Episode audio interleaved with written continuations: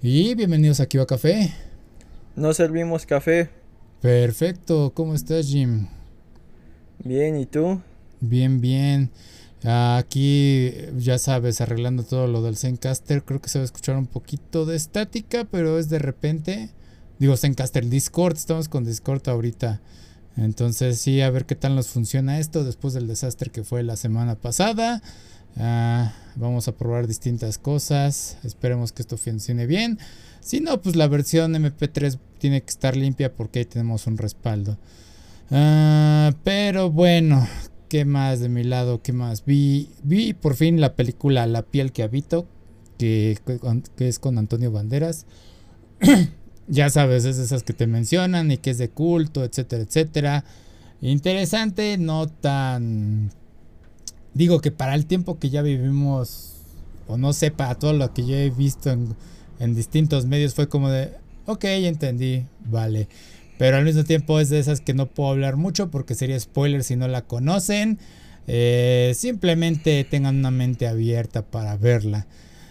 Ah, ¿qué más? Ah, hubo stream el lunes sobre lo que hubo en el Capcom Showcase. Realmente no hubo muchas cosas interesantes fuera de Pragmata que fue retrasado hasta quién sabe cuándo, pero fue de, bueno, nos disculpamos por hoy y yo es de, ustedes tranquilos, tomen su trabajo, tomen su tiempo para hacerlo bien. Se ve bien el juego con lo poquito que mostraron, valdrá la pena. Y pues emocionado por el anuncio nuevamente de Ghost Trick, eh, adaptación del DS al Nintendo Switch. Y que por cierto te diría que cuando salga y tengas tiempo, dale una checada, está interesante, yo creo que te divertirías con ese juego. Eh, pero bueno, eso fue de mi semana, ¿qué tal tú? Bien, este, pues principalmente jugando Fortnite, viendo un par de episodios de Tokyo Revengers. Eh, Vi el domingo pasado One Piece Z, Z Fin. Y este viernes vi Strong World. Ok, ok. Este, aprovechando que están ahí en, Netflix. Ah, va, va, sí, porque... Y que no hay este manga estas semanas. Sí, sí, hay un montón de cosas ahorita. Eh, ¿Qué te iba a decir? Estuvo interesante todo esto de One Piece eh, que anunciaron porque fue el To Doom, ¿no? El evento To Doom de, Netflix, a ver qué, iban a estar estrenando. Eh, digo, está bien por parte de ellos, también estaban ya metiéndose en otras cosas aparte de videojuegos. Iban a hacer transmisiones, transmisiones, ¿no? Netflix iba a hacer transmisiones de algún deporte, de fútbol, algo así. Y iba a estar interesante porque, pues no sé cómo están los derechos de FIFA. No sé si escuchaste algo de eso. Pues ya lleva tiempo Netflix queriendo eh, meter deportes. Porque uno de los plus que tienen las demás es eso. O sea, por ejemplo, HBO en México tiene los derechos de la Champions. Que a pesar de que a nadie le gusta el equipo que tienen de, narración, principalmente lo que son este el pollo y las Reimers, este, pues no hay otro lugar donde los puedas ver de forma legal. Y luego las páginas para ver deportes eh, te llenan de spam y si no tienes un buen antivirus, pues sí son un riesgo. Eh, Amazon creo que tenía la liga inglesa. Este, Star Plus creo que tenía este, alguna liga por ahí. Disney creo que no, pero pues va en combo con el Star Plus. Eh, VIX, por ejemplo, en México, que pues es muy criticada, eh, tiene este, la liga mexicana. Y creo que el documental que sacaron de Paco Stanley dicen que está muy bueno. No sé si la manufactura sea buena o esté muy morboso. Pero sí hay gente que dice que, vale la pena verlo. Y entonces, este. Pues es parte, ¿no? De la lucha de las plataformas por llevar contenido. Eh, no sé. No sé Netflix con quién tenga el trato. Porque, por ejemplo, Amazon, pues, este, digo, Disney, pues tiene ESPN detrás. Ok. Ok, ok, va, pues sí, a ver qué, cómo se lo manejan ahora con esta nueva iniciativa que tienen. Eh, deja, hago una prueba porque si te escucho muy roto el sonido, como que hay un pequeño eh, sonido ahí de, no sé cómo se diría, crackling, como que se corta. Voy a ponerle tantito pausa a esto, pero lo voy a arreglar ahorita, porque creo que es de mi lado, espérame. Ya estamos de vuelta.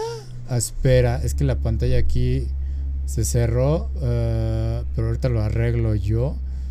Porque no sé qué, qué carajos hizo esto el, el ¿cómo se llama?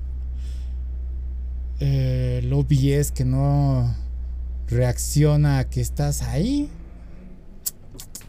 Está raro esto. Sí, pero o sea, te estamos escuchando aquí en, el, en la transmisión, ya se escucha mejor el audio. ¡Wow! Qué, qué raro es este problema de Discord y OBS. Ojalá ahorita encuentre una solución en lo que estamos haciendo esto. Si no van a verme ajustar la pantalla como un loco aquí. sí, entonces este, mientras eh, hablemos de otras cosas. Uh, sí. Uh, pasemos ya a las noticias directo. Falleció Rubén Moya, actor de voz de aquí de México. Y lo mencionábamos hace poco con los este el tema de los Star Talent con la película de Across the Spider-Verse. Eh, como me gustó mucho su actuación como Apolo en la película de los Caballeros del Zodiaco, como fue básicamente... Eh, ajá. En Into the Spider-Verse él es el Kingpin. ¿El quién? El Kingpin. En la primera ah, es Kingpin. Sí, es cierto. No todo es, el dinero, Spider-Man. Sí, sí, sí. Algo así, ¿no? Decía. Sí, qué, qué interesante. Este, eh, pues sí, tuvo una gran carrera artística. Me sorprende que haya fallecido a los 62 años de edad. Eh, no voy a buscar el motivo, razón. Digo, eso. Sí lo, sí lo dijeron y, y, suma bastante a, la pérdida, ¿no? Porque al final fue, fue su herramienta de trabajo, fue cáncer de garganta. Entonces, este, pues es, si la tragedia ya es grande, eso eh, le suma varios grados de, de tristeza. Ah, pero bueno, es que el cáncer, no el cáncer es muy raro porque sí, como que atacar justamente la garganta en su caso de su carrera sí es como que muy extraño. Entonces, sí es este lamentable eso. Ah, qué lástima, se perdió un gran talento, pero pues bueno, recordaremos su trabajo. Y bueno, realmente pues He-Man fue una gran actuación de voz. Eh, Morgan Freeman, pues, también ahora sí que la voz de Dios, eso habla de quién fue Rubén Moya. Y pues bueno, ahora sí que las condolencias a su familia y demás. Ah, y justamente fue en el Día Internacional del Doblaje, eh, cuando anunciaron eh, su fallecimiento. No sé si haya sido ese mismo día o fue pues ahora sí que la noticia para juntarla, ¿no? Estuvo, estuvo raro eso. Entonces sí. Ah, pero, ajá. Y aparte se suma a, dos cosillas que, están siendo muy relevantes. Eh, una, que hay redes sociales como TikTok que a muchos actores de doblaje les está sirviendo para ganar visibilidad. Entonces, eh, antes eran una especie de, héroes anónimos que no relacionabas este una voz con un rostro y a, veces decías, ah, bueno, eh, Bruce Willis suena igual que Goku. Y la ventaja de las redes sociales es que se han, se han vuelto estrellas dentro de, su propio nicho y hay mucha gente que sí lo sigue y que sí les gusta mucho su trabajo. Algunos preferimos el material original, pero en animación eh, luego sí conviene más verlo eh, en, este idioma porque eh, suelen ser muy buenas traducciones. caso Shrek, por ejemplo. Si Shrek es un fenómeno en Estados Unidos, en Latinoamérica es algo completamente distinto consiguió unas proporciones eh, enormes comparado con lo que fue allá. Entonces, eh, en este caso, Rubén Moya, tal vez en, animación se recuerde por, por He-Man, pero eh, sí tiene una relevancia para el cine que, que, existió en un tiempo donde no se acostumbraba a ver este idioma original. Eh, voz oficial de tipos como Morgan Freeman y, por la profundidad que tenía su voz solía hacer papeles eh, muy importantes. Si no me equivoco en Apocalipsis ahora, por ejemplo, era Marlon Brando, que es de las mejores actuaciones de ese señor. Entonces, eh, sí está muy involucrado a, la memoria colectiva. los niños de nuestra generación tal vez lo recuerden por He-Man, algunos más grandes lo recuerden por ser la voz de Jack Palance, aunque usted no lo crea. Entonces, eh, si está muy identificado. Si no eres friki, pero consumías cine de ficheras, que ya sería algo ahí, un público muy hmm. vasto el que deberíamos de tener, eh, era la voz de Tuntún. Que, como gag funcionaba muy bien de, esta persona de cuerpo pequeño y que tenía una voz tan potente. Entonces eh, sumaba parte de, del personaje cómico que da Tuntun dentro de este cine de ficheras. Entonces, sí, sí es muy importante. Eh, hay gente que dice que es muy buen director. Eh, si buscas por ahí un episodio que si campesino es cierto. Dentro de la entrevista de Alex Fernández con Carlos Vallarta, que Carlos Vallarta también ya lleva un ratillo en doblaje, pues verás que es parte de, de sus villanos en los eventos canónicos que vivió Carlos Vallarta para, para hacer quien es, pero vamos, o sea, eh, no sé si en general le haya tocado verle el lado feo de esta persona o, fue un episodio ahí particular, pero eh, sí, yo sé que es eh, un poco desagradable hablar mal de los que ya no están, pero bueno, al final del día... lo que principalmente habla por ellos y suena irónico hablando de doblaje, pues es su trabajo. Y dudo mucho que no fuera bueno en su trabajo solo por la voz que tenía. O sea, realmente si era un actor de doblaje consagrado que sabía dar las entonaciones y demás. O sea, eh, en un detalle tan pequeño como He-Man o una actuación que creeríamos que no requiere tanto, sí había una diferencia entre cuando era el príncipe Adam a cuando ya era He-Man. Que eso eh, pues viene del talento y de la actuación y demás. Entonces, este, pues sí es una pérdida de, de una voz que marcó una generación. Y, lo curioso es que creo que de lo último que hizo era el, narrador en Dragon Ball eh, Super, porque la voz oficial del narrador que venía desde el Z también ya había fallecido. Entonces eh, nos está tocando esta paso de, de estafeta a nuevas generaciones de doblaje. Y, y, con el miedo y con la polémica de que pues los Star Talents tal vez eh, no dudo que a muchos lo puedan hacer muy bien y no dudo muchos que digan es que yo quiero que esto sea una segunda carrera y me, apasiona el, doblaje y lo quiero hacer bien y de este pequeño papel que me dieron me voy a seguir esforzando. Pero hay muchos que pues no, no tienen eh, ese talento. Tal vez eh, tengan otros y son muy válidos y se respetan, pero el talento actoral mínimo que se requiere para hacer doblaje eh, luego no lo tienen para ser honestos. Ok, ok. Sí, eh, pues ahora que es una labor muy complicada. Lo hemos dicho, lo hablamos mucho sobre lo de la de Spider-Man. Spider-Verse, lo complicado que es eso y cómo es entrar y cómo es pasar la estafeta. Eh, en este caso, pues fue, vaya, por su muerte, a ver quién lo puede reemplazar. Difícilmente va a hacerlo, pero sí, como dices, es una generación entera de actores de doblaje que nos marcaron y que difícilmente podrán ser igualados. Eh, si bien apoyamos el doblaje nacional y todo eso para algunos proyectos, hasta ahorita no hemos visto algo que diga, sí, güey, esto equivale a lo que hemos vivimos en, la, en los noventas, ¿no? Igual es nostalgia, no lo sé, eh, pero sí, este... Ah, sí hay algunos buenos, no, no voy a descartar todos, pero luego creo que igual es por parte del guion lo que no les permite hacer cosas buenas. En el caso de Komi-san, eh, se dieron muchas libertades gracias a que el proyecto, pues básicamente es comedia. Entonces es bastante disfrutable en Komi-san el doblaje. En otros trabajos eh, no me siento muy a gusto escuchándolos. Algunos. Eh, es cuestión de gustos. Entonces sí, lamentable lo que sucedió con Rubén Moya. Pues ahora sí que descanse en paz. Y también esta semana también perdimos a alguien importante para el entretenimiento, en especial en Marvel. Y este fue John Romita Sr. Eh, lo anunció su fallecimiento su hijo. Y fue una figura bastante importante por lo que pude ver, porque llegó a ser director de arte de Marvel. Eh, ayudó a crear a Wolverine, creó a Mary Jane, eh, personaje bastante importante para Spider-Man. ahorita, nos, ahorita nos dices a Punisher y a Kingpin, hablando de a quien le dio voz Rubén Moya.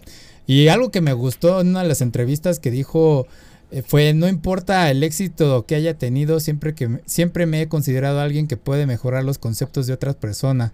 Eh, un escritor y otro artista pueden crear algo y yo puedo mejorarlo. Y es de es, es, interesante decir, yo no soy un creador, sino yo puedo trabajar sobre lo que alguien ha hecho y darle mi toque y hacerlo mejor.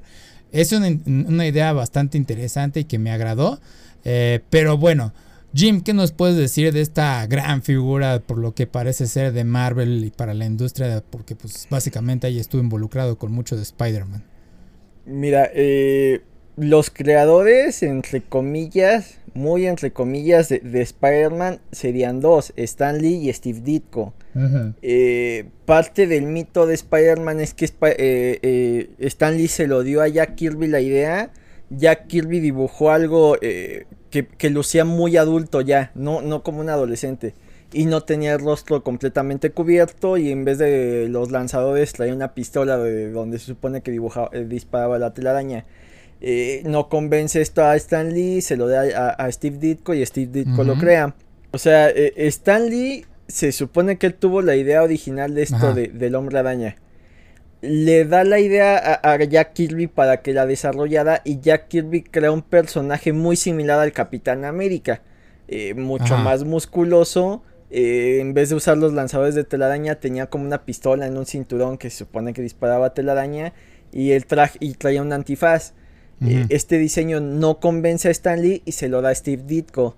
Steve Ditko es el que hace este cuerpo un poco más delgado, más de un adolescente y aparte eh, el gran acierto que es la, el, rostro completamente cubierto.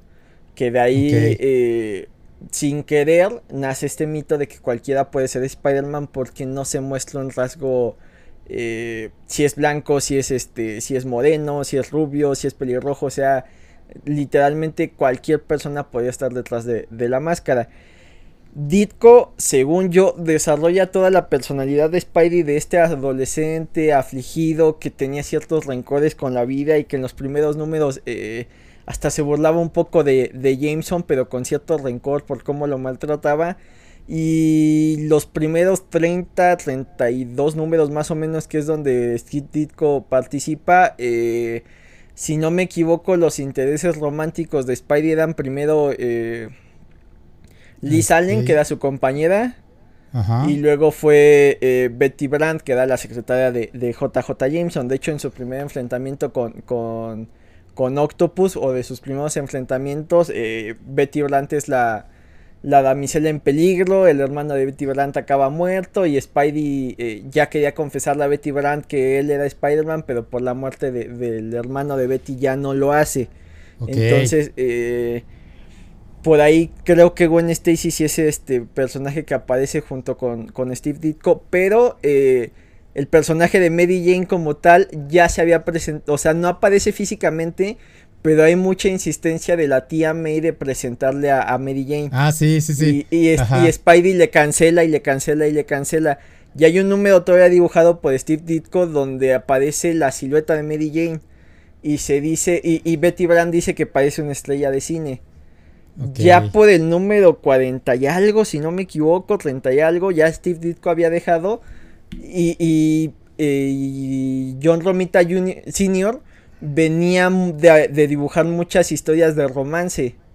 Mm. Entonces, eh, él es el que hace este diseño de Mary Jane tan bonita porque venía de dibujar este personajes de, novelas románticas protagonizadas por, por, mujeres bonitas y es el que hace, digamos que eh, ya tenías al adolescente afligido, ya tenías a la personalidad este del sorprendente hombre araña, el que era un showman, el que decía chistes por parte de Stan Lee, pero llega eh, Ditko a hacer, digo, Romita a hacer lo que faltaba de Spidey, que es lo que conocemos, que son sus eternos triángulos amorosos y los conflictos y esto de que la amo, pero no la puedo sacrificar por ser Spider-Man, etcétera, etcétera.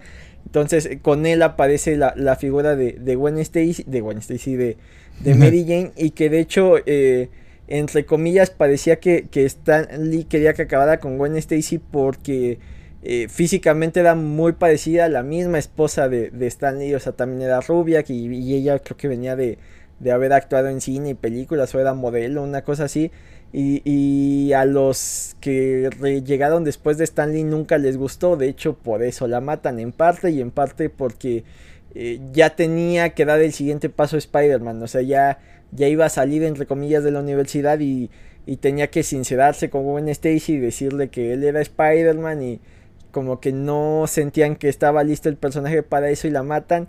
Y de hecho Mary Jane eh, sí empieza como, como interés eh, romántico de Spidey, acaba saliendo con Harry, Harry tiene problema de drogas y, ahí es cuando eh, se consuelan uno al otro y, acaban haciendo este amor que eh, tenía más sentido porque Mary Jane para, para, Peter digamos que para lo, lo, cohibido y lo raro que es Peter, Jane es muy arrojada, muy valiente y creo que funciona muy bien como alguien que no es la damisela en peligro.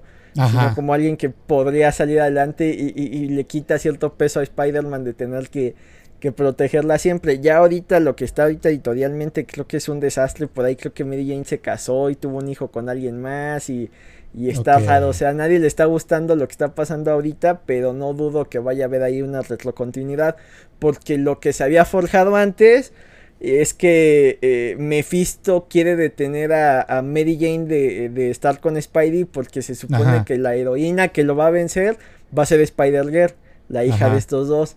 Entonces por eso Mephisto está muy empeñado en que no se dé esa relación para que no nazca este personaje. Ahora, eh, la importancia de Romita, ya, ya me fui mucho a Jane.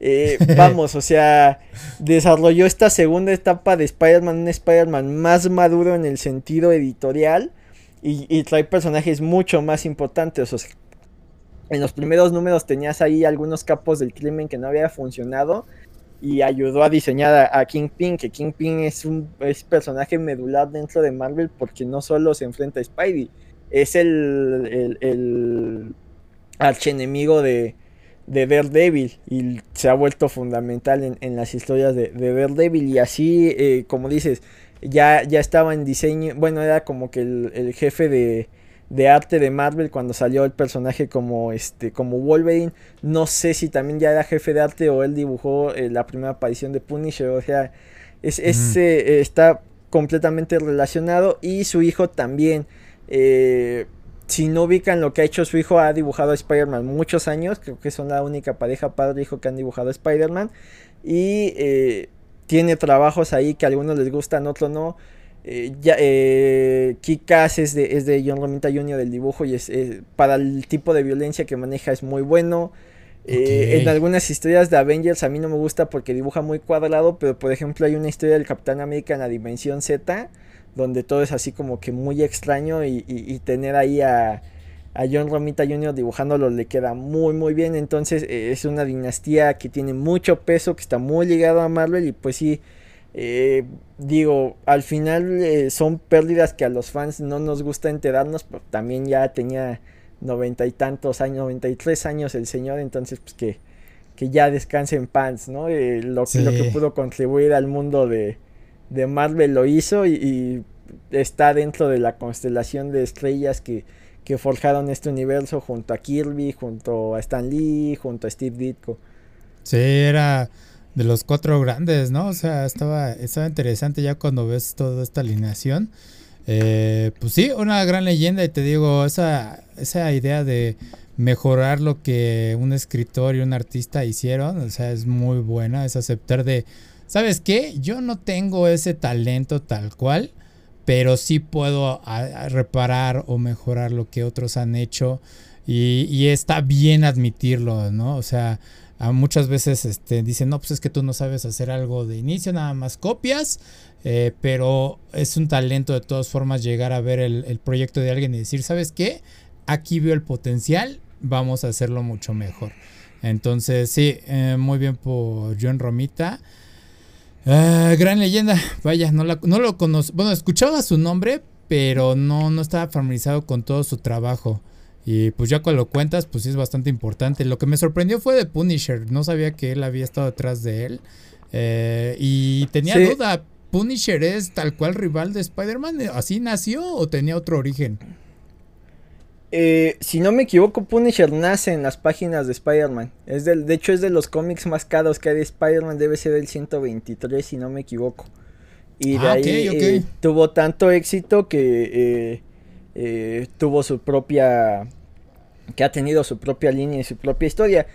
no lo he leído puntualmente, pero tampoco es tan difícil imaginarse que probablemente debido a la, a la mala prensa de JJ Jameson cree que es un delincuente, eh, se enfrenta a Spidey y se da cuenta de que no lo es y pues acaban siendo eh, no amigos, pero sí se toleran uno al otro. De hecho es muy curioso porque eh, hay situaciones en donde Punisher, Spidey y Daredevil tienen que trabajar juntos y Spidey es el mediador porque Daredevil cree ciegamente en las leyes y Punisher pues en hacer justicia por su propia mano y si suelen enfrentarse o no suelen estar de acuerdo, pero Spidey tiene que ser el que el que eh, medie entre estas dos personalidades tan tan fuertes.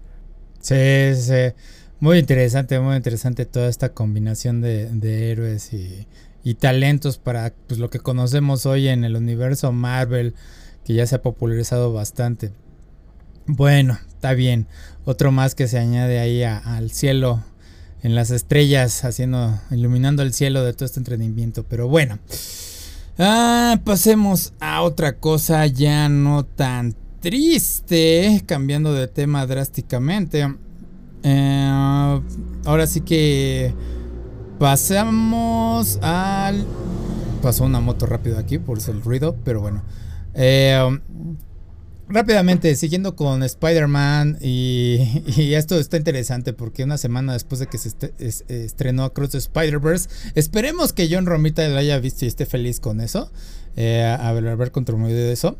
Eh, salió que eh, está baneada en Arabia Saudita la película porque aparentemente hay una bandera pro trans. Bueno, sí está la, la bandera ahí en favor de los derechos trans y y es de, bueno, es Arabia Saudita y toda esa región, lo entiendo, son bien sensibles, etcétera, etcétera.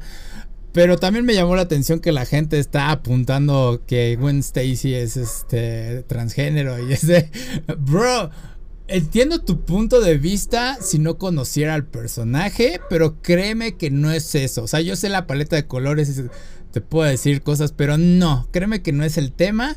Y sí, yo también dije en, algún comentario en una red social, dije, güey, tranquilo, quizás nada más está, está proclamándose a favor, no es parte de, está bien ser neutral, no tienes que ser parte de la comunidad para apoyarlo, etcétera, etcétera.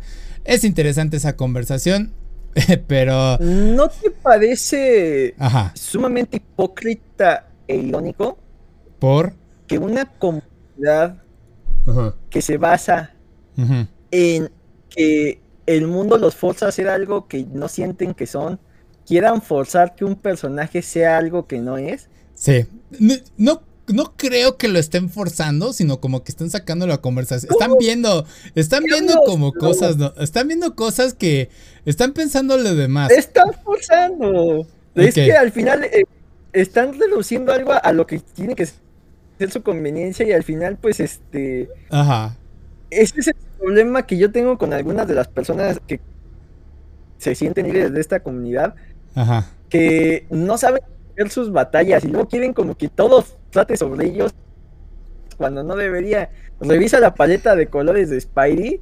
Es rojo, con los ojos blancos, con las líneas en negro. También lo vi. azul. Ajá, sí. Quisieron hacer una versión agarraron un tono de azul más claro, un rosa, predomina el blanco. Ajá. Y ya. Sí, sí, sí. Esa sea la bandera. O sea, es un personaje que no salió este año. no sé qué, qué, fecha tenga la bandera, pero el personaje ya tiene más o menos como 10 años de creación. Sí. No sé si la, si la intención de los creadores era que, tuviera estos colores, que tampoco está mal. O sea, que sea una aliada. Sí. Está perfecto pero que ya digan, es que el personaje ese es como de, a ver, espérame, o sea, si tú estás en contra de que te forcen a hacer algo que tú sientes que no eres porque quieres forzar otra cosa, o sea, esas son el tipo de peleas donde en vez de ganarse la empatía de la gente, eh, dan cierto repudio. Ahora, eh, si, si son de esta comunidad y les gusta el tema de los cómics, busquen los X-Men los X-Men representan muy bien esto y se van a sentir muy identificados, son grandes historias y créanme, eh, le están buscando pies al, gato donde no es. Pero, sin embargo, eh, vamos, el tema de Spy, de que cualquiera puede ser Spider-Man, también aplica con ellos y también se pueden identificar y también está perfecto. Eh, para mí, que cualquiera puede ser Spider-Man no va ligado a una característica física, va ligado al par de principios que, bueno, a tres principios que, que pueden ser que gran poder lleva una responsabilidad, eh, hacer lo correcto aunque todo esté en tu contra, mantener una actitud positiva, ¿no? siempre tener un chiste ahí para alentar a los demás. Creo que eh, es, esos tres principios de, de, Spidey pueden aplicar a cualquiera y cualquiera se puede identificar. Y no necesitas forzosamente que Marvel saque un personaje que sea igual a ti para que te sientas identificado. Pero ya querer llevarse eso está, creo que lo forzan mucho. Ahora, eh, lo que está haciendo estos países de, eh, con ciertas ideologías eh, tiene un nombre, ¿no? Estas naciones que, que su principal ley es este religiosa. Porque al final ¿Islam? se rigen. Ajá, no, o sea, esa es la religión, pero ese modelo de. Ah, ok, ok. Eh, no, no me acuerdo. Que son más teocráticas, teocráticas y no, algo así. Ajá. Está raro porque en el deporte están haciendo algo que le llaman sport washing. Que están comprando, eh, ya compraron un mundial. Ya. Y ya el Manchester City ganó y te quieren dar la idea de que son países buenos. Cuando un país bueno ni malo. Ajá. O sea. Eh, ajá. Creo que otra vez se congeló Jim. Ahí estás, ajá. Bueno, bueno, bueno. Sí, ya, ya. Te digo, eh, la idea de nación está bien para tener una idea de pertenencia y esa nación debería proteger Ajá a, la gente que pertenece a ese país, etcétera. Pero siempre olvidamos que todos pertenecemos a una tribu más grande que es la humanidad. Ajá.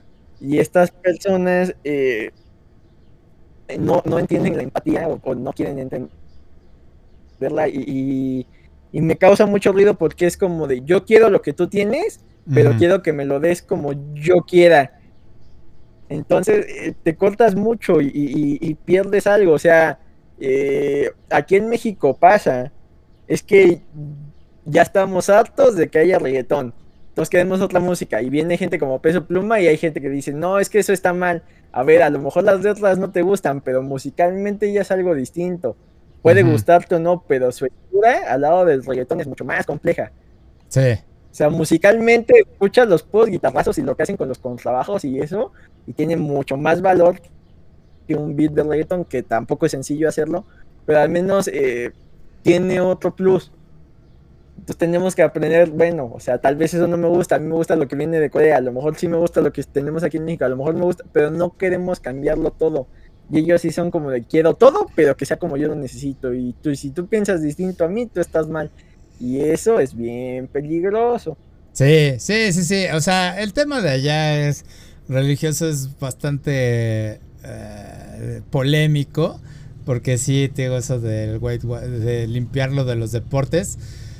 Ay, sí estuvo bien raro porque fue lo del Manchester junto con lo del golf y fue, ¿por qué el golf? Y luego las aerolíneas, ¿no? Entonces, eh, yo quiero pensar que están expandiendo su mercado fuera del petróleo porque saben algo, o sea, saben cómo están los recursos y algo va a suceder por ahí. Quiero pensarlo, o sea, ya son teorías locas de mí.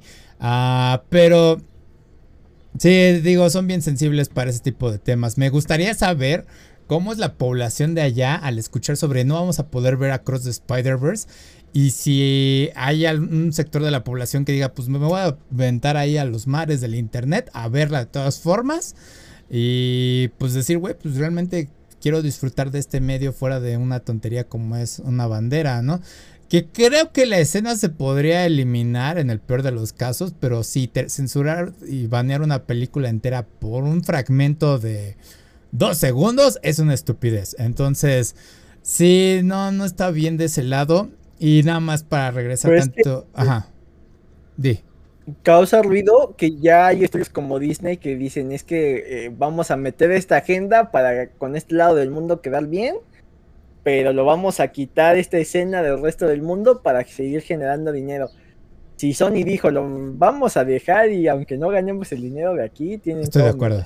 Sí, estoy de acuerdo. Estoy sí, tienes un buen punto. Estoy totalmente de acuerdo con eso. Sí, si Sony está haciendo algo, de, sí, sí, sí, sí. Está con una mentalidad de Disney. Tienes toda la razón. Si Sony dijo, ¿saben qué? Se queda así la película, no va a modificarlo, muy bien por ellos. Eh, es un éxito total en el mundo y si ciertos sectores del mundo no lo quiere ver porque no es tolerante a una idea distinta o nueva, pues es su problema. simplemente verla, no tienes que, aceptarla.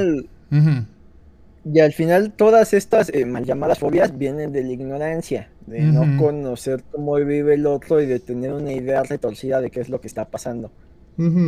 Y lo mismo pasa eh, por la discriminación que hay hacia, hacia otras culturas.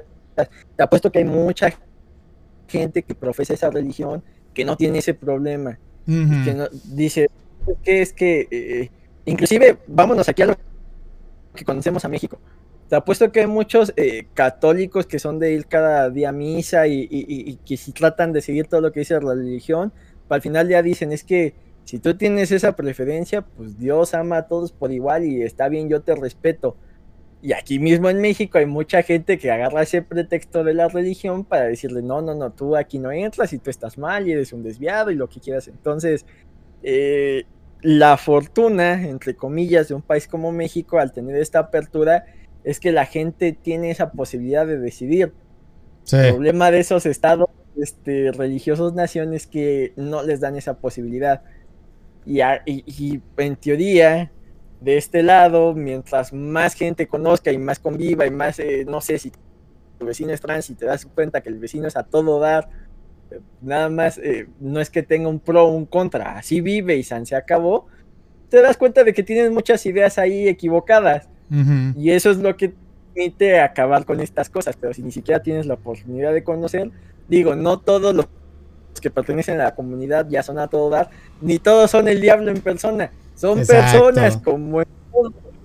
Y habrá quienes te caigan bien y habrá quienes te caigan mal. El problema es que tenemos esa eh, idea ya de fábrica de que todos los que eh, todos los que traen este comen pizza con piña están locos cuando es como no y me estoy yendo un ejemplo muy estúpido para que nos demos cuenta de lo estúpido que es juzgar a los demás por, por alguna preferencia eh, algún origen étnico, etcétera, etcétera, alguna religión, o sea, no deberíamos prejuzgar a nadie. Sí, sí, sí, un pequeño sector de la población no, no representa todo, ¿no? Al fin y al cabo. Entonces, sí, eh, interesante eso de que van en la película ya. Eh, y regresando un poquito a lo de la LGBTQ, ya lo hemos dicho muchas veces, los apoyamos en todo eh, lo demás. Ya dijiste que X-Men es una obra que podrían identificarlo más para que los apoyen. En el caso de Gwen Stacy, créanme, no es por mala onda, por cerrar unas puertas, todo eso. No es ese el caso. sí, yo también después de un tiempo vi los colores y fue, ah, pero realmente no lo es. Em, digo, está bonita la idea, pero créanme que no, no, no, no funciona.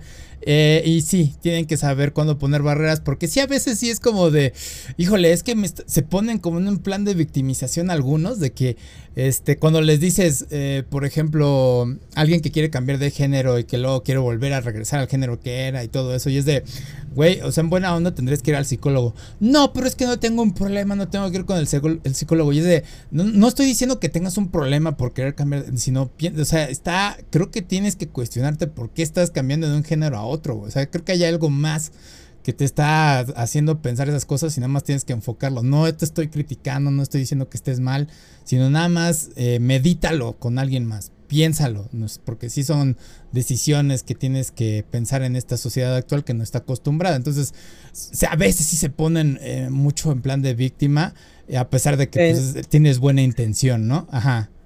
Pues que es lo que te digo, luego no saben elegir sus batallas. O sea, entiendo que todas las acciones suman pero ¿cuántos no sabían que ya por querer cambiar el idioma estaban haciendo algo bien? Sí. Cuando otras acciones más puntuales de, oye, en tal estado no les quieren dar atención médica por el pretexto de que por su religión ya puede salvar el, doctor y decir, no, yo no quiero. Al final es una discriminación y hay que, entiendo, entiendo que, te, que quieras ser visualizado, entiendo que, sientas eh, que el mundo no te comprende, pero eso no es único. O sea, eh, no importa que seas un hombre heterosexual blanco, en algún momento vas a sentir que el mundo no te comprende. Sí. Sí, y tú lo tienes más difícil, lo, entiendo, pero vamos, o sea, eh, todo nace de la empatía. Y al final eh, tienes que aprender a decir, ¿sabes qué? Esto sí me atañe, esto no me atañe, esta pelea sí la quiero tener, esta pelea no vale la pena tenerla. Y, otra cosa, también eh, Twitter es un caldero de porquería. Entonces, eh, cualquiera que alguien arroje algo más a la pócima, eh, un montón de gente va a querer aventar su propia porquería y, nunca vas a lograr que, ambos lados entiendan por qué sí, por qué no. Nunca se va a argumentar desde la razón. Sí, sí, sí. Pero bueno, eh, realmente fue nada más un tema que sacaron y decir, es que ella es de la, es trans y todo eso. No los vi muy forzados, o sea, no los vi como que, ay, a fuerzas es que sí, que sí, que no, no, no, tampoco se pusieron en, ese plan. Creo que alguien sí llegó y les dijo, no, no, mira, mira el cómic, mira cómo termina esta cosa. No voy a hacer spoilers, pero chequenlo. Entonces sí, se calmó esa, esa bandera muy rápido. Pero bueno. sí, pero está, está, o sea, entiendo que quieran verse representados, pero luego así como que hay un abuso ahí medio. Sí, sí hay unos que es como que de... personaje sea. Ajá. Quiero que este, este y este sean y es como de, ay, como que eso ya depende del autor. Sí, y, vi... O sea, sí, hay autores que... Ajá. Personajes que representan a la comunidad y los hacen eh, magnífico. Y hay algunos cambios que han sido arriesgados. Eh, yo te pongo el ejemplo de Iceman. Ajá. Eh, Iceman, los cómics, en teoría siempre fue heterosexual. Por ahí, no recuerdo si fue Bendis o quién fue el escritor que dijo, es que si revisas la historia de Iceman, nunca ha tenido una pareja estable y parece que no embona o que no hace clic. Ajá. ¿Por qué no lo hacemos y que te diga, es que eh, nunca me asumí porque pues vengo de, soy un personaje de los 60 que era un mutante, que era discriminado. Ya soy mutante, decía aparte que era gay, era algo así de vida imposible. Sí, sí. de esta parte, ¿sabes? Eh, ya tengo la madurez y me acepto como tal y el personaje hace todo el sentido.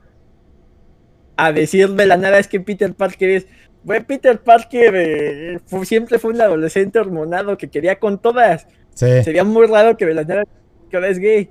Ajá. O sea, a lo mejor un personaje que no tiene eh, una base tan establecida, o sea, va a sonar raro, pero por ejemplo, Batman viene de los 30, de una época en que el personaje era muy cuadrado. Era mi lucha por el, crimen y se acabó. Y por eso como que Catwoman nunca se ha sentido como una buena pareja para él porque desde su nacimiento es una especie de personaje asexuado. Si ahorita dijeran que Batman tiene un interés por un hombre, la gente se va a volver loca, pero es que Batman nunca ha sido como que un, mujeriego, por poner una etiqueta ahí horrible. Sí, sí, sí. Podría tener sentido, pero la gente se va a volver loca. Entonces, al final, eh, no es que los cambies o no los cambies, sino que lo hagas bien.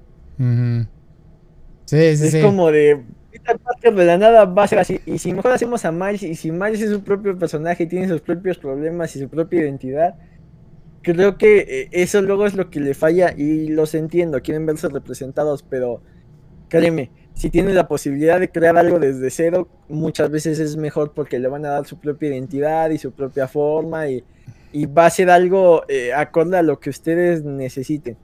A querer cambiar algo y tener que, pelear de la nada por cosas que no tienen sentido. Sí, esto, al final son muñequitos hechos para vender. Estoy de acuerdo. Y, y últimamente ha habido eh, caricaturas que ah, incluyen esa diversidad. Y dices, está bien, está bien la representación y todo eso, ¿no? La de Owl House tenía ahí a su personaje eh, bisexual, creo. Y este, y fue de, ah, órale, va, va, va. Y ahorita está saliendo otra. Y el, personaje principal es una niña que se enamora de un niño. Y me quedé de, ¡Órale! Qué refrescante es ver una, una relación heterosexual normal. Y fue de, no lo estoy diciendo en mala onda, pero fue como de, ah, mira, se siente, así se sintieron ellos cuando vieron la primera relación eh, eh, bisexual, homosexual, lo que sea, o sea, lo que representa es de, ah, interesante estar en sus zapatos. Muy bien, ¿no? O sea, fue un, sentimiento interesante descubrir eso.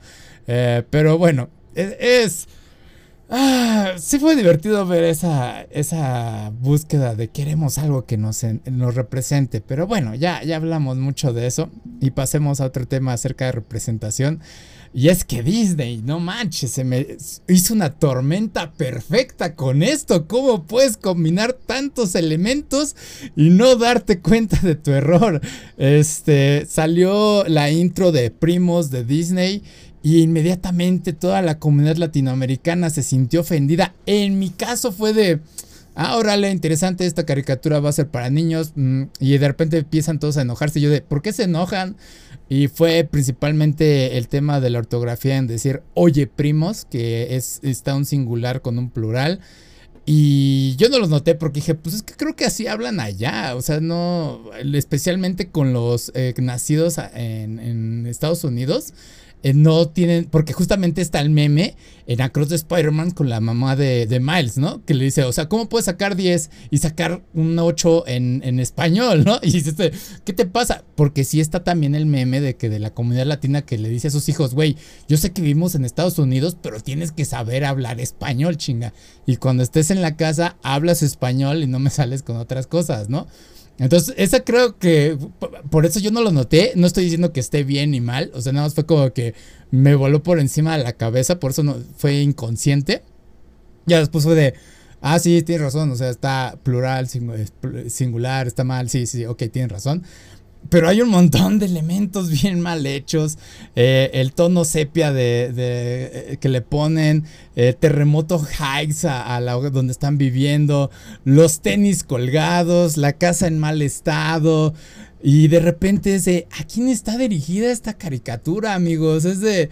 No, pues es que es para la comunidad latina en Estados Unidos. Y es de. Está mal de todas formas. Porque lo van a ver otros niños y van a hacer un, este van a hacerse una idea de cómo son los otros niños latinos y cuando vayan a su casa y va puede salir el comentario de ah yo pensé que tu casa iba a ser eh, iba a estar desordenada yo pensé que iba a haber tenis colgados yo pensé que iba a encontrarme con tus 20 primos aquí adentro no sé es eh, eh, cosas muy malas pero bueno viste la intro viste todo este desmayim qué opinas fuera de producto y fuera de que ok eh, entiendo que, hay mucha eh, banda que vive en Estados Unidos que, no siente tener una identidad. Porque dentro de su casa eh, tienen que ser mexicanos, pero para, para embonar dentro de la comunidad no tienen que serlo. Entonces quieren pertenecer allá, pero como hay mucho racismo allá no los dejan. Y en su casa no les dejan olvidar de dónde vienen y quieren que sigan perteneciendo. Entonces eh, se hace ahí una comunidad extraña. Eh, México eh, acaba borrando por culpa del racismo que hay en Estados Unidos a muchas culturas, entonces no importa si tú vas del Salvador, del Chile, de Bolivia, donde sea, para ellos eres mexicano. Entonces también tienen que pelear con eso y mantener sus raíces de no, no, no, no a ver. mi familia es de Guatemala y nosotros tenemos nuestras propias costumbres, nuestros propios, nuestros propios todo. Entonces entiendo se supone que, la creadora quería demostrar eso porque ella viene de, esta eh, familia bioracial o bicultural, suena, más adecuado, eh, bicultural, entonces quería demostrar eso, pero la forma en que salieron a defenderla pésima. fue desastrosa. La actriz de voz dijo, estoy muy orgulloso de mis padres que salieron de esta letrina, según yo sería la traducción de Hit de, de, su país es una letrina y, me dieron la oportunidad de Estados Unidos y es como de, eh, a ver, entiendo que hay mucho, mucho latino que no, no encontró una forma de, subsistir En, Latinoamérica y tuvo que emigrar para allá. Pero hay mucho latino que encontró la forma de cómo subsistir aquí y que su segunda, tercera generación logró cierto profesionalismo que tiene un la calidad de vida igual Y, y desarrollando trabajos eh, no tan profesionales. Sí. O sea, eh, en mi caso de mi familia, por ejemplo, eh, los hermanos de mi abuelo, muchos decidieron irse allá y muchos de sus, este, de los, de los hijos de, o sea, los que serían mis tíos, tuvieron trabajos pesadísimos, de que trabajé en un restaurante y tenía que lavar y todo eso. Desde abajo. Y lograron un nivel de vida bueno, que fue el mismo que mi tío que se quedó aquí, que trabajó en una fábrica fábrica tuvo, porque eran los mismos este, horarios laborales pesados y rodar turnos y demás, y que eh, ellos mismos tuvieron la oportunidad de darle a sus hijos y ya los que serían mis primos, tanto de Estados Unidos, eh, ya son profesionales, ya tienen trabajos que igual siguen siendo ocho horas de jornadas al día, pero ya no estás trabajando en un restaurante y ya no tienen, o sea, ya son menos físicos, ya te pagan por tu conocimiento porque ha habido un, un desarrollo. Igual, mi generación de primos, la mayoría son profesionistas y no tienen ese tipo de trabajo. O sea, eh, hay un paralelismo en desarrollo. Tal vez ellos eh, ganen en dólares y, la calidad de vida ya sea la misma, pero vamos, al final se consiguió el mismo objetivo sin necesidad de irse. Entonces, eh, el esfuerzo que hicieron ellos allá lo entiendo, pero aquí no se dejó hacer un esfuerzo y también se consiguió importante. Entonces, eh, los migrantes están muy casados con esta idea de que aquí no había posibilidades y vivir allá es lo mismo y todo lo que pase allá es mejor que lo que pase aquí cuando pues solo son diferencias de circunstancia. Ajá. Y ok, lo respeto. Pero lo que, eso de que salieron de, una letrina para vivir allá, eh, no sé. Desconozco la realidad de Chile, pero supongo que hay historias similares a la mía. De gente que sí tuvo y vivió bien, pero gente que se quedó allá y no vive mal. Ajá. Y eso sí. que la que la creadora creo que se quejó de que aquí hablamos español porque es un idioma que llegaron y nos pusieron los conquistadores. Fue la, actriz de doblaje. No. Ajá. También fue la actriz de doblaje. Sí, la actriz de doblaje dijo muchas cosas una malas. Fue la actriz de doblaje y la otra fue la, la, creadora, pero vamos. La creadora fue, fue otra cosa, no me acuerdo cuál fue. Ajá. Fue una estupidez porque fue así como de. Eh, están hablando el idioma de los que los conquistó. A ver, a ver, vamos por partes. Y aquí estamos hablando del idioma del que nos conquistó. Ajá. En, en, en Estados Unidos hablan el idioma del genocidio. Ajá porque ni siquiera hubo mezcla de culturas. Allá basado. O sea, aquí sí fuimos un pueblo vencido que al final se mezcló y que eh, por más que nos guste idealizar, eh, el México conquistado y el España conquistador ya no existen. O sea, ese imperio se cayó y lo que existe ahorita en España es completamente distinto. La cultura que nació aquí, que esta mezcla de, de cosas europeas, de cosas árabes, porque eh, España mucho tiempo fue conquistada, fue, estuvo ocupada por, por, árabes, entonces casi todas las palabras con J vienen de, Arabia, entonces hay mucha tradición de allá y de hecho no dudo que también hay muchos genes que vengan de allá. Tuve una novela turca y una novela mexicana y los galanes son muy similares, o sea, al final sí somos una mezcla de muchas cosas que ya definir un origen sería muy complejo. Sí. Pero vamos, o sea, eh, querer defenderse porque es idioma de conquistadoras es básicamente no tener una idea de, dónde vienes y de qué estás hablando. Entonces, eh, en teoría, ya habían hecho un par de representaciones buenas, ¿no? Encanto dicen que, en Colombia les fascinó, aquí en Coco a mucho mexicano le gustó y creo que eran medianamente eh, respetuosas y tenían una idea de dónde venían. Y esta eh, está rarísima, o sea, eh, por lo que vemos en, el tráiler, se va a tratar de una niña que vive allá y creo que viene de vacaciones a México y tiene que convivir con todos sus primos. Algo así entiendo que es la idea.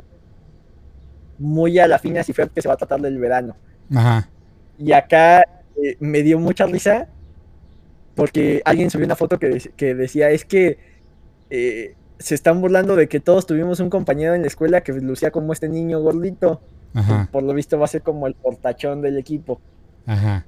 Y dice, y, yo estuve en primaria, secundaria y chequé todos mis álbumes y ninguno se parece. Y ves la foto de perfil y ese niño fue el niño gordito de bigote de los demás. Solo que él no se ha dado cuenta que fue él. Entonces, eh, sí hay ciertos estereotipos ahí que, que, sí.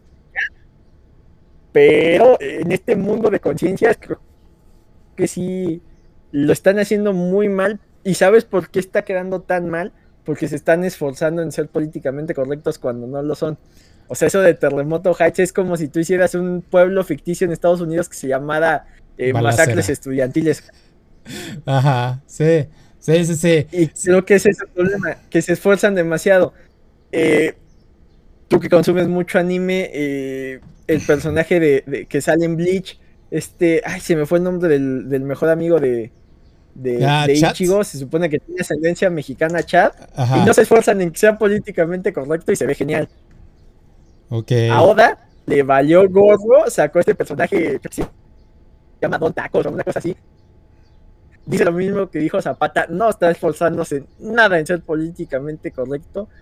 Y dudo mucho que un lector de, de One Piece mexicano no haya dicho, ah, qué chido una referencia a México.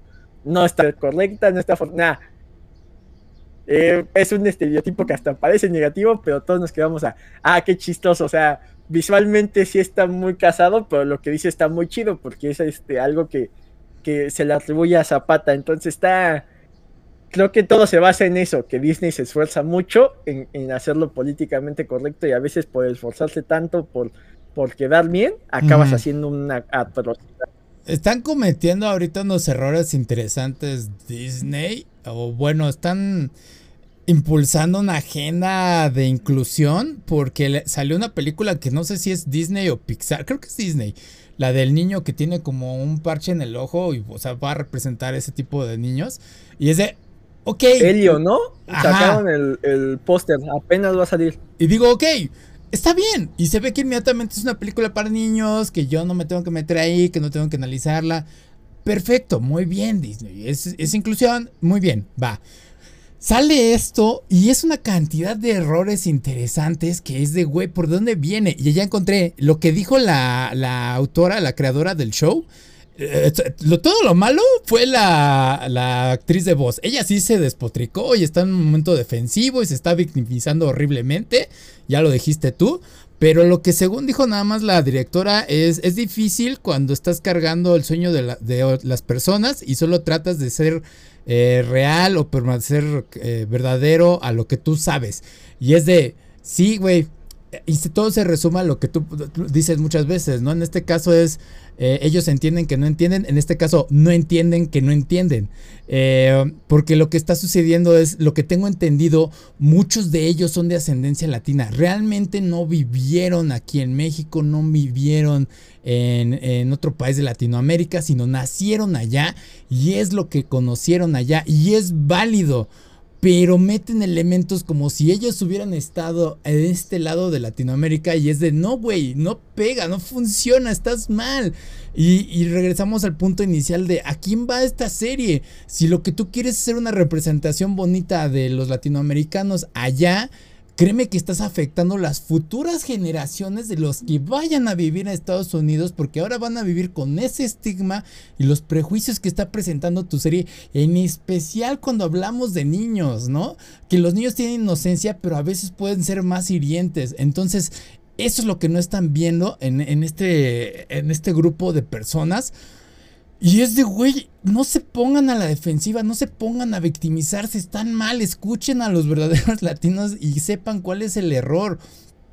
Y es interesante que, bueno, Disney hizo como, digamos, lo correcto y decir, ok, voy a contratar a los latinos que, tengo aquí cerca para hacer un show latino. Va, bien. Buena idea, Disney, está bien. Creo que Disney no cometió el error, sino es toda la dirección que está en, todo, en torno a este show y que alguien no dijera, güey, espérate, pausa, ¿realmente es así lo que está viviendo allá? O sea, o nada más es de nuestro lado y lo que nosotros vivimos en nuestro pequeño cuadro, ¿no? O sea, yo sé que la, ya lo mencionaste tú, la situación tampoco es tan bonita para ellos, ¿no? Eh, entonces sí es como de, güey, espérame, alguien chequeme esto, chequeme la ortografía, porque el oye primos fue lo que más atacaron también. Y es de, intenté yo hacerlo en Google y Google tal cual no me lanzaba, o sea, yo ponía el hey primos y sí me decía hola primos, ¿no? Y es de, ok, eso es válida. Intenté, pero a mí no me dio. Ajá. Creo que ese es el menor de los problemas porque eh, sí. sí, hay una realidad de que muchos de ellos quieren aprender el idioma y, aprender el español es complicado por la cantidad de conjugaciones que hay. Tenemos un idioma más difícil en inglés. Sí. Entonces, eh, que, que vez de decir, oigan, primos, diga, oye, primos, ok, está bien, está bien que te hayas equivocado, no, no, no hay problema en eso. Pero sí, todo lo que hay detrás eh, eh, es una salvajada, lo que, lo que aparenta ser. Y sí, tal cual dices, por eso South Park es incancelable, porque South Park entiende que no entiende. Y estos no, estos no están viendo que no entienden. Es lo que le pasó al idiota del pato Borghetti con la sirenita. Ah. Él quiso verse muy, muy correcto pero no entiende que no entiende. Ajá. Sí. Eh, te, vuelves estandarte de algo que no te toca. Entonces, bueno, ya. Por ya... quedar bien, políticamente correcto, y por traer un mensaje de moda, no un mensaje con fondo. Sí.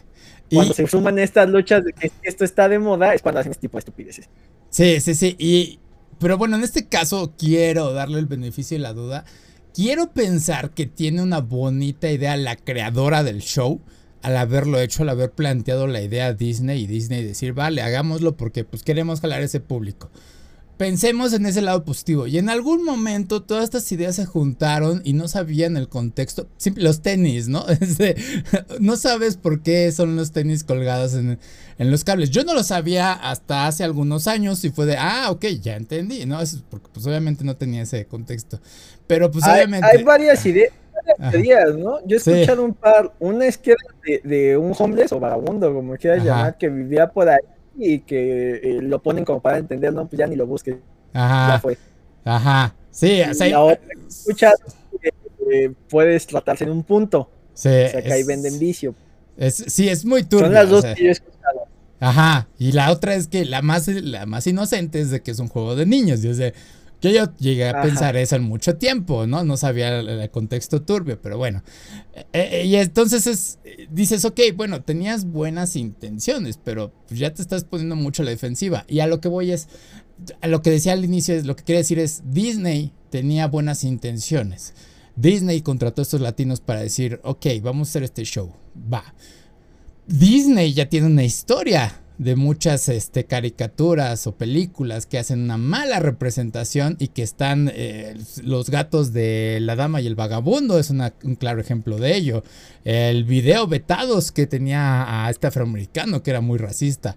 Que este, hay otras cosas que tienen por ahí que dices están muy mal por parte de Disney ahorita, ¿no? Y lo hemos dicho, eh, Warner lo ha hecho muy bien al poner el letrero de este es un producto de su tiempo y debe ser juzgado tal cual. Por alguna razón Disney dice, no, yo lo voy a cancelar, lo voy a banear, no voy a poner esta advertencia, mejor lo saco de mi plataforma. Entonces, creo que sin querer Disney confió mucho en este equipo latino. Y ahora este equipo latino está tomando toda la responsabilidad de que este show pues ya está hecho, va a salir y tienen que defenderse de las críticas, pero lo están haciendo mal porque obviamente ya no pueden echarse para atrás y por eso es que están chocando todos estos grupos de, güey, estás mal y de, no, no estamos mal, ustedes nos están atacando. Y es de, están creando una tormenta perfecta y la están haciendo más grande. Em, nuevamente, regresar al tema de quién va a ver este show. Deberían de haber sido los niños, eh, pero creo que no deberían de verla. Eh, por las representaciones estereotípicas malas. Digo, no es como dijiste, ¿no? Sí hay cosas que son ciertas, pero no estás mostrando el verdadero problema de por qué están ahí esas, esas personas, ¿no? Que es lo más importante. Si estuviéramos hablando de una serie para adultos, yo creo que sería aceptable. Decir, como es de Boondocks, Boondocks habla sobre la comunidad afroamericana y tiene groserías, tiene este estilo anime, son niños, pero te hablan de todo lo que viven como tal, ¿no? Justamente el inicio de que cuando entre dos negros se topan, se ponen a pelear y de repente llega el policía y los empieza, les empieza a disparar para calmarlos, ¿no? o sea, e, e, esa introducción inmediatamente te dice de qué va Boondocks. Entonces, en este caso es de, no, es para niños, dice, no creo que sea para niños. creo que tendrías que cambiar el contexto. Ajá que al final no sé si esto es lo mejor que le pudo haber pasado al show. Porque Disney produce una cantidad brutal de cosas. Y al final lo que recordamos es lo que mejor hacen. Entonces, si esto no tiene calidad suficiente para ser recordado, va a ser recordado por, por malas razones, pero al menos va a haber gente que va a intentar verla para, seguirla atacando. Y es. Eh, una de dos. O la primera impresión no era justa y final era un buen producto muy divertido y, vamos, este, funciona. O eh, se va al abismo de cosas que no vean más allá de una temporada. Sí. Porque vamos, siendo justos, eh, no, no solo a Disney le ha pasado esta idea de, intentar hacer algo nuevo y que no funcione. Dudo mucho que, por ejemplo, Vilma de, de HBO tenga una segunda temporada porque todos están diciendo, más allá de lo que intentó hacer Mindy y más allá de la polémica que había por el cambio de, de géneros, etnias y demás, el producto es malo. Ya está confirmada la segunda temporada. Yo creo que el morbo fue lo que hizo que la gente lo viera, porque yo lo que la mayoría vi que dijeron es que los chistes no caen. O sea, si olvidas todo lo malo, los chistes no caen. Sí, no, no, es mala. Y acá, de Disney, lo último que recordamos son productazos. O sea, Phineas y Ferb era una joya. Eh, Gravity Falls es una joya. No le he entrado, pero dicen que es muy bueno. Bluey. Eh, All House, creo que la cancelaron por las razones equivocadas, pero dicen que, que All House también fue excelente. muy buena. Entonces, final lo que sobrevive lo que tiene calidad. Eh, en mi caso, eh, lo último de Disney que me volvió loco de, después de Gravity Falls fue Pato Aventuras y son productos ah, de muy buena calidad. Sí, sí. Entonces, habrá que ver si esta eh, no va a dar al limbo de Disney de las producciones que tiene cientos y muchas pasan al olvido. Sí, eh, ha tenido muy buenas caricaturas últimamente Disney y esta es la primera en que se topó, se estrelló con la pared totalmente y se destrozó. Ah, sí, por eso lo están defendiendo porque es como lamentablemente estamos viendo como un proyecto que iba dirigido a una comunidad latina eh, está muriendo antes de salir y es una lástima porque quién sabe cuándo volvamos a ver esto. Porque esto ya deja un antecedente. Porque cuando salga el próximo va a ser de ojalá no sea como Primos. ¿No? Porque Primos fue pésimo. Entonces es lamentable que con el alcance de Disney saquen este, proyecto y deje una mancha ahí y que digan cómo vamos a limpiar esto, ¿no? Va a tener que ser un gran comunicado de Disney, decir, ¿saben qué? Lamentamos esto, cancelamos esto, tirar un montón de dinero por parte de ellos. Lo dudo que lo hagan, pero sería la forma en que podrían limpiar esto, esta mancha, y decir, ¿saben qué? Vamos a volver a trabajar el proyecto desde cero y mm, el equipo va a ser gravemente castigado por ello si se llegara a hacer esto. Vamos a ver cuál va a ser la reacción del público, especialmente allá eh, en Estados Unidos. Eh, no creo que tenga segunda temporada como tal. Eh, ya lo sabrán con cifras, porque muchas veces, o sea, Vilma, lo estamos diciendo, se confirmó la segunda temporada a pesar de toda la mala recepción que a veces es el impulso de quién está detrás del show. Porque, por ejemplo, Big Mouth es un asco interesante el proyecto en la primera temporada, pero ok, ya, primera temporada, el resto es un asco.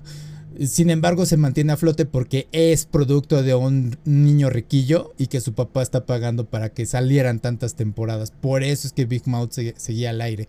Búsquenlo, o sea, realmente ahí están las justificaciones. Eh, entonces, sí, mal por primos, mal por el equipo. Digo, la directora no, no creo que haya dicho tantas cosas malas. La actriz principal sí se voló la barda. Es como de no puedo tolerar la crítica. Y sí debía haber alguien que le dijera, güey, cállate, escucha lo que te están diciendo y responde de esta forma. Fue un grave error dejarla que estuviera contestando en Twitter y todo eso. Y más que Disney cuida mucho eso. Sí, y porque justamente Disney quitó la intro de todas las redes eh, sociales, excepto de YouTube, y es muy obvio por qué porque los comentarios se quedaron activos probablemente en las otras redes sociales y no los puedes borrar. Sí puedes bloquear que haya nuevos comentarios, pero los anteriores no los puedes borrar. Y YouTube te deja de bloquear luego, los comentarios y es algo normal de Disney porque como entra en la clasificación de kits no deja comentarios. Entonces por eso, por eso es que se quedó la intro ahí. Entonces sí, eh, Disney... Vamos a ver qué deciden. Vamos a ver qué sucede cuando salga la, veré el primer episodio nada más para ver si se redimen de alguna forma. Eh, si hay algo que decir, ok, creo que quiero entender qué es lo que quería ver la directora. Eh, pero principalmente la actriz de voz fue la que echó más a la basura todo esto. Arruinó más las cosas. Y sus comentarios. Ah, y aparte eso de lo de Cheat Hole creo que viene por parte de los comentarios de Donald Trump, porque justamente fue durante su campaña. Entonces, por eso es que comentó eso, pero estaba, está, no envejeció bien. Eh, entonces, no, nada bien. Entonces, sí, eh, muy mal por todo el equipo. Y sí, alguien debió decir en Disney: espérense, deténganse. tenemos, no sé qué pues, sucedió ahí. Tienen un gran equipo. Disney tiene un equipo de abogados que y de, de, de marketing que les puede decir: no deténganse, ¿no? Y esto ya no es publicidad mala, realmente ni funciona así, esto realmente es basura. vamos a ver, vamos a ver qué sucede con eso. Ah, pero bueno, ah, por tiempo creo que ya lo podemos dejar hasta aquí, Jim. Eh, Jim, ¿dónde te pueden encontrar? En Twitter como Jim Dosky, busquen los contenidos de Comics Verso Charlos. Perfecto, me pueden encontrar como Akiva Player en Facebook, Twitter, Instagram y YouTube y todo lo demás. Y yo me disculpo por la estática en el audio de Discord. Creo que es de mi lado, tengo que revisarlo. Estoy viendo que es algo común. Pero en el MP3, en el podcast normal, este, creo que no va a haber problema porque tenemos el respaldo. Entonces eso sí tiene que salir limpio. Eh, voy a estar trabajando en ello. Ahorita vemos cómo lo solucionamos. Pero bueno, eh, no tengan un buen día, tengan un grandioso día. Gracias por acompañarnos. Cuídense. Bye. Bye. Este, ¿cómo se llama? Arreglar esto. Es que dice según que si cambio, eh, ¿cómo se llama? Los dispositivos con los que me conecto. Uh, tiene que decir por aquí voice video. Entonces hay que me digas si realmente me sigues escuchando o qué onda, Jim. Porque el, el a ver, ahí sigue hablando tantito.